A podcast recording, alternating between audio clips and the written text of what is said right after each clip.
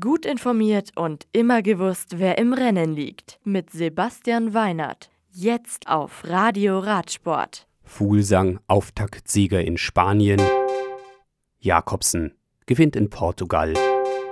Scharakova, schnellste in Dubai. Lagos. Die Königfix der Profi Fabio Jakobsen gewinnt die erste Etappe der 46. Volta ao Algarve em in Portugal.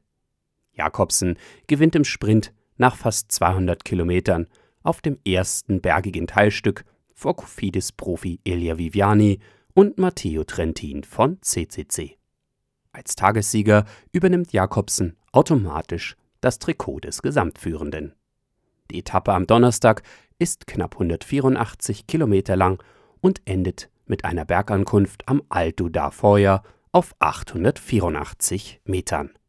Insgesamt sind auf der Rundfahrt an der Algarve 771 Kilometer zurückzulegen.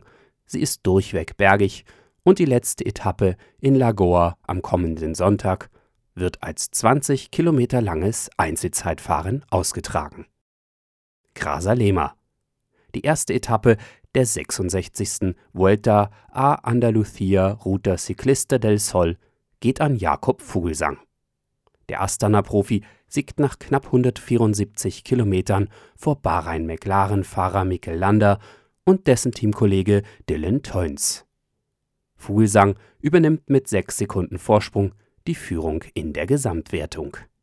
Die Etappe am Donnerstag ist fast 200 Kilometer lang und führt von Sevilla nach Isnayar.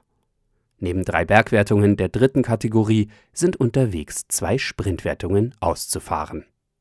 Die Rundfahrt durch Südspanien ist über fünf Etappen 685 Kilometer lang, bergig wie die Rundfahrt in Portugal und auch hier findet auf der letzten Etappe am kommenden Sonntag ein Einzelzeitfahren statt.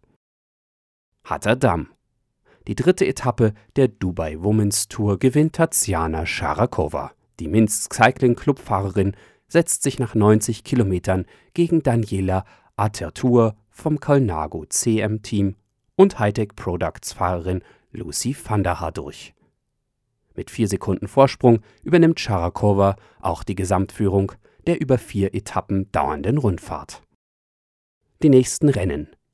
Am Donnerstag startet in der Türkei die dritte Tour auf Antalya, eine vier Etappen und insgesamt fast 547 Kilometer lange Rundfahrt, die dann am Sonntag mit einer Etappe für Sprinter endet. Ebenfalls am Donnerstag starten die Profifrauen in Gandia bei der vierten Setmana Ciclista Valenciana, einer viertägigen, 463 Kilometer langen Rundfahrt in und um Valencia. Das Radio für Radsportfans. Im Web auf radioradsport.de